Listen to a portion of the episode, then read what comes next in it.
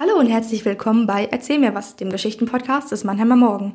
Hier lesen wir euch die schönsten Geschichten aus unserem Schreibwettbewerb Erzähl mir was vor und ordnen sie für euch ein. Wir, das sind ich, Julia Bartley, und bei mir ist unser MM-Kulturchef Stefan Dettlinger. Hallo, auch von mir. Heute beschäftigen wir uns mit einem Text, den ich auch selbst eingelesen habe und der mich schon beim ersten Lesen extrem berührt hat, kann ich sagen. Denn er beschäftigt sich mit einem der schlimmsten Schicksalsschläge, die uns als Mensch passieren kann, nämlich der unerwartete Tod eines Ehepartners. Naja, klar, der alte Mann und die Hoffnungslosigkeit, der alte Mann, der leidet, der zurückgezogen lebt, der auf Ewigkeit treu und bis zum Tod seiner verstorbenen Frau nachtrauert. Naja, der alte Mann und die Hoffnungslosigkeit, der alte Mann, der leidet, der zurückgezogen lebt und der auf Ewigkeit treu und bis zu seinem eigenen Tod seiner verstorbenen Frau nachtrauert. Aber ich fand es eigentlich gar nicht so traurig, denn im Grunde das, was wir erzählt bekommen von ihrem Leben, ist einfach die schönste Liebe. Sie waren immer füreinander da, seit der Grundschule waren die beiden ein Paar, 40 Jahre verheiratet und hatten eine wahnsinnig schöne Zeit. Sie waren mehr für sich, das stimmt, sie haben eher ein zurückgezogenes Leben geführt, aber dieses Leben war wohl immer wahnsinnig glücklich und auch das, was wir von den beiden geschildert bekommen, dass sie zwei Personen waren, die durch und durch gut waren, das hat mich nochmal mehr an dieser schönen Liebe teilhaben lassen.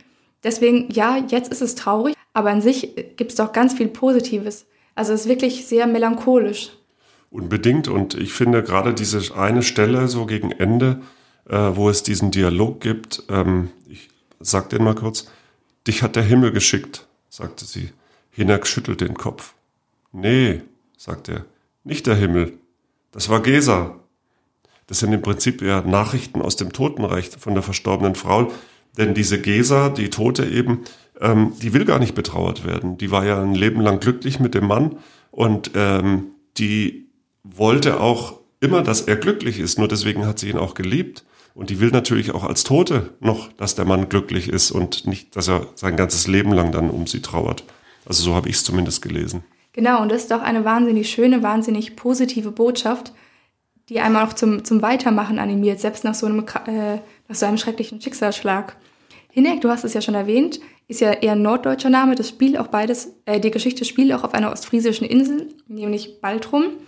Und diese Bezüge zum Meer, die kommen auch immer wieder vor und sind ganz wichtig für die Geschichte, dass es eben in diesem norddeutschen Setting spielt. Genau, deswegen hatte ich am Anfang auch gleich den Hemingway-Titel Der alte Mann und das Meer im Kopf, obwohl es natürlich nichts wirklich mit, damit zu tun hat. Aber ich finde es spannend, wie die Geschichte am Ende dann doch auch offen bleibt. Denn das, was so vermeintlich als Neuanfang am Ende beschrieben wird, wo dann so, naja, sagen wir mal so ein bisschen so eine Beziehungskiste knistert plötzlich, äh, das ist vielleicht auch eine, eine Fehldeutung, denn es könnte auch einfach nur ein starkes Mitgefühl sein, äh, das da zum Ausdruck kommt. Und genau das hat für mich den Text so wahnsinnig stark gemacht. Wenn wir jetzt noch auf den Erzählstil gucken, wir haben hier wieder einen Text, in dem sehr, sehr viel beschrieben wird. Aber das passt eben wieder auch so gut zu diesen Protagonisten, die eben immer als so zurückgezogen, Hinek wurde eher als wortkarg beschrieben, zu dem passt, dass eben nicht so viel gesprochen wird, sondern Hinek ist ein Mann, der handelt. Und dieses Handeln sehen wir auch in der Geschichte ganz deutlich. Genau, aber er handelt er in der Geschichte nach und nach immer mehr. Am Anfang wird er immer so erzählt über die, die Geschichte dieser beiden Menschen und nach und nach wird Hinak selber sozusagen in der Aktualität, in der Gegenwart zum Handelnden, indem er dann wirklich auch was tut und indem dann die Geschichte passiert. Und nach und nach gibt es dann auch tatsächlich reale äh, Dialoge zu lesen. Und da entsteht so eine dramaturgische Kurve, die ich eigentlich ganz, ganz schön finde, bis zu diesem versöhnlichen Ende, das dann eben alles beruhigt und auch äh, so Hoffnung ausstrahlt. Dann hoffen wir, dass es euch beim Zuhören gleich so geht wie uns beim Einsprechen des Textes. Noch ein kleiner Hinweis, wenn ihr möchtet, dass der Autor Hans-Jochen Hüchting mit seinem Text Gesa bei unserem Schreibwettbewerb einen Büchergutschein gewinnt, dann stimmt doch für ihn ab. Das geht ganz einfach ab sofort bis zum 14. Mai auf unserer Website. Und jetzt viel Vergnügen mit Gesa. Gesa. An jenem Sonntagmorgen tastet Hineks Hand wie jedes Mal beim Aufwachen danach, ob Gesa neben ihm liegt. Er ist unruhig, weil er ihren Atem nicht hört. Und als er sanft ihren Arm und ihre Wange streichelt, fühlt sie sich kalt an. Leblos sieht er sie liegen, als er die Augen öffnet. Er spürt bei ihr keinen Puls mehr. Viele Minuten braucht er, zu verstehen, was geschehen ist und was er verloren hat. Er zieht seinen Bademantel an, sucht die Schallplatte mit der Kantate, erschallet ihr Lieder von Bach heraus, die Gesa so sehr liebte, und lauscht der Musik, während er neben ihr auf der Bettkante sitzt. Nach der Musik wird noch genügend Zeit sein, den Arzt für den Totenschein und den Pfarrer für ihre Seele zu rufen. Er weiß, dass die selbstbestimmte Gesa kein von Fremder, auch nicht von seiner Hilfe, abhängiges Leben hätte führen wollen. Gesa und Hinek waren über 40 Jahre verheiratet und seit ihrer gemeinsamen Zeit in der Grundschule zusammen. Schon dort versuchten sie stets, nebeneinander zu sitzen. Viele Worte brauchten sie nicht füreinander. Ihnen reichten Blicke und ihre gegenseitige Nähe, um sich miteinander zu verständigen und ihre Gedanken zu lesen. Die gibt es nur im Doppelpack, sagten alle auf der kleinen Insel Baltrum, die Gesas und Hinnerks Heimat geblieben war und auf der sie als Angestellte der Kurverwaltung ihren Lebensunterhalt verdienten, mit der Betreuung der vielen Gäste, die besonders im Sommer die Insel bevölkerten. Seit vielen Jahren schon galten Gesa und Hinnerk als lebensklug, wortkarg und verschwiegen. So hatte es sich unter den Inselbewohnern herumgesprochen, dass die beiden ein offenes Ohr und meist Rat für alle hatten, die sich in Not oder seelischer Bedrängnis an sie wandten, und dass sie das ihnen Anvertraute bei sich bewahrt. So war nahezu jeder irgendwann einmal bei ihnen gewesen, hatte ihnen sein Inneres offenbart und hatte gestärkt oder getröstet ihr Haus verlassen. So auch Klaas und Svenja Ulrichs, deren Sohn Onno viele Monate als vermisst gegolten hatte, bis sein Leichnam auf den Strand einer der Nachbarinseln gespült worden war. In seiner Tasche hatte man sein Handy gefunden, das in einer wasserdichten Hülle funktionstüchtig geblieben war. Auf ihm hatten die, die ihn geborgen hatten, eine nicht abgeschickte Nachricht an seine Eltern gefunden. Die hatte ihnen die grausige Gewissheit gebracht, dass ihr Sohn, der auf dem Festland zur Schule gegangen war, sich in der Vorweihnachtszeit von einem Fischer auf die Insel hatte übersetzen lassen wollen, um mit seinen Eltern den dritten Advent zu feiern. Der Fischer hatte ihn bei Nacht und plötzlich aufkommendem Nebel an dem watt zugewandten Strand von Baltrum absetzen wollen. In Wahrheit aber hatte er ihn in der Dunkelheit und bei dem dichten Nebel versehentlich auf einer Sandbank aussteigen lassen, die er wohl irrtümlich im Nebel für den Strand der Insel gehalten hatte. Dort war Onno dem auflaufenden Wasser hilflos ausgeliefert gewesen. Da Gesa und Hinnig tiefer in viele der Inselbewohner hineingeblickt hatten als jeder andere, grüßten diese sie zwar freundlich, aber beklommen vor Sorge, ihre Gedanken könnten durch wissende Blicke der beiden in die seelischen Nöte zurückgeworfen werden, wegen derer sie bei ihnen gewesen waren. Auch hielten sie respektvoll Abstand, weil sie verschwommen ahnten, dass die beiden einander genug waren. So blieben Gesa und Hinneck, solange sie nicht Besuch bekamen von Hilfe oder Ratsuchenden, für sich allein in ihrem Haus am Watt, bei Wanderungen über die Insel oder beim Essen in einem der wenigen Restaurants. Beim Gottesdienst saßen sie in einer der hinteren Reihen der Kirche, hatten oft ihre Hände ineinander gelegt und zeigten ohne Scheu ihr gemeinsames Glück. Nach außen trägt Hinek den Tod seiner Frau mit stummer Fassung. Seltene und scheue Beileidsbekundung erwidert er nur mit einem ernsten Kopfnicken und wendet sich schnell ab. Bald widmen sich die meisten erleichtert wieder ihren eigenen Angelegenheiten, im Vertrauen, Hinek habe sich in sein neues Leben ohne Gesa hineingefunden. Aber Hinek leidet darunter, dass seine Augen Gesa vergeblich suchen und seine Hand ins Leere greift, wenn er sie berühren möchte.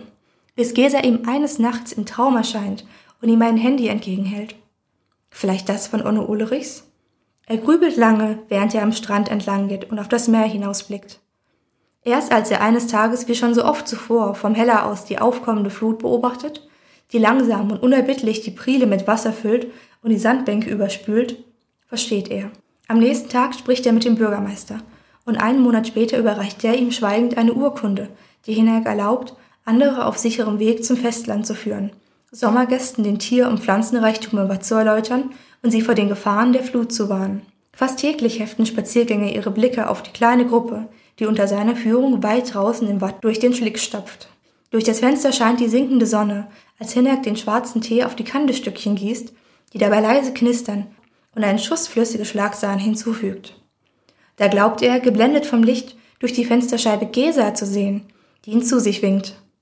Er meint zu verstehen, packt Ölzeug, warme Decken, einen Feldstecher, eine starke Taschenlampe und eine Flasche Korn in einen Seesack. Seine warme Jacke und sein Südwester schützen ihn, als er den Weg zum Hafen einschlägt, wo er sein Boot verteut hat. Kaum hat er den Motor angeworfen, richtet er den Bug des Bootes zu dem mit einem in den Schlick gerammten Holzpfahl markierten Ende des Priels, der auf das Wattenmeer hinausführt und sich schon mit dem auflaufenden Wasser gefüllt hat. Weit fährt Hinek durch den Priel. Der wird breiter, verzweigt sich und verliert sich in der Wasserfläche, aus der nur noch hier und da eine Sandbank herausragt. Was will er hier? Was sucht er? Er lässt sich nicht beirren, steuert das Boot mit dem Knie, sucht mit dem Feldstecher die Wasserfläche ab und lauscht angestrengt in die Stille des Abends. Da hört er in der Ferne ein Geräusch. Es klingt wie ein Rufen. Sein Feldstecher sucht die Quelle des Geräuschs. Da sieht er endlich einen Arm, der sich winkend bewegt. Er steuert auf den Arm zu. Mit der Taschenlampe gibt er Leuchtzeichen. Nun kann er es deutlich hören. Eine Frauenstimme ruft verzweifelt. Dort muss eine Sandbank sein, die noch nicht ganz überspült ist. Als sein Boot auf dem Sand aufläuft, sieht er die Gestalt, die sich, schon bis zur Hüfte im Wasser, mühsam auf ihn zubewegt. Das steigende Wasser hebt den Kiel des Bootes etwas an, so dass er ein Stück weiter auf sie zufahren kann. Die Frau scheint sehr matt und schwach zu sein. Er packt sie unter den Schultern und zieht sie zu sich ins Boot. Nie hätte Hinek sich getraut, eine fremde Frau auszuziehen. Aber jetzt tut er es und hüllt sie in seine warmen Decken. Den Korn nimmt sie gerne und lehnt sich an Hinek. Der sagt nichts, reibt nur der Frau den Rücken, um sie zu wärmen. Sie wirkt sehr erschöpft und sagt leise Danke, bevor sie ihren Kopf an seine Schulter legt. Der Motor brummt laut und treibt das Boot zurück auf die Insel. Schwer hängt die Frau an Hineks Arm, als sie zu seinem Haus gehen. Erst im Licht des Windfangs sieht er ihr Gesicht. Es wirkt müde, aber über den tiefen Schatten strahlen ihn zwei Augen an. Dich hat der Himmel geschickt, sagt sie. Hinek schüttelt den Kopf.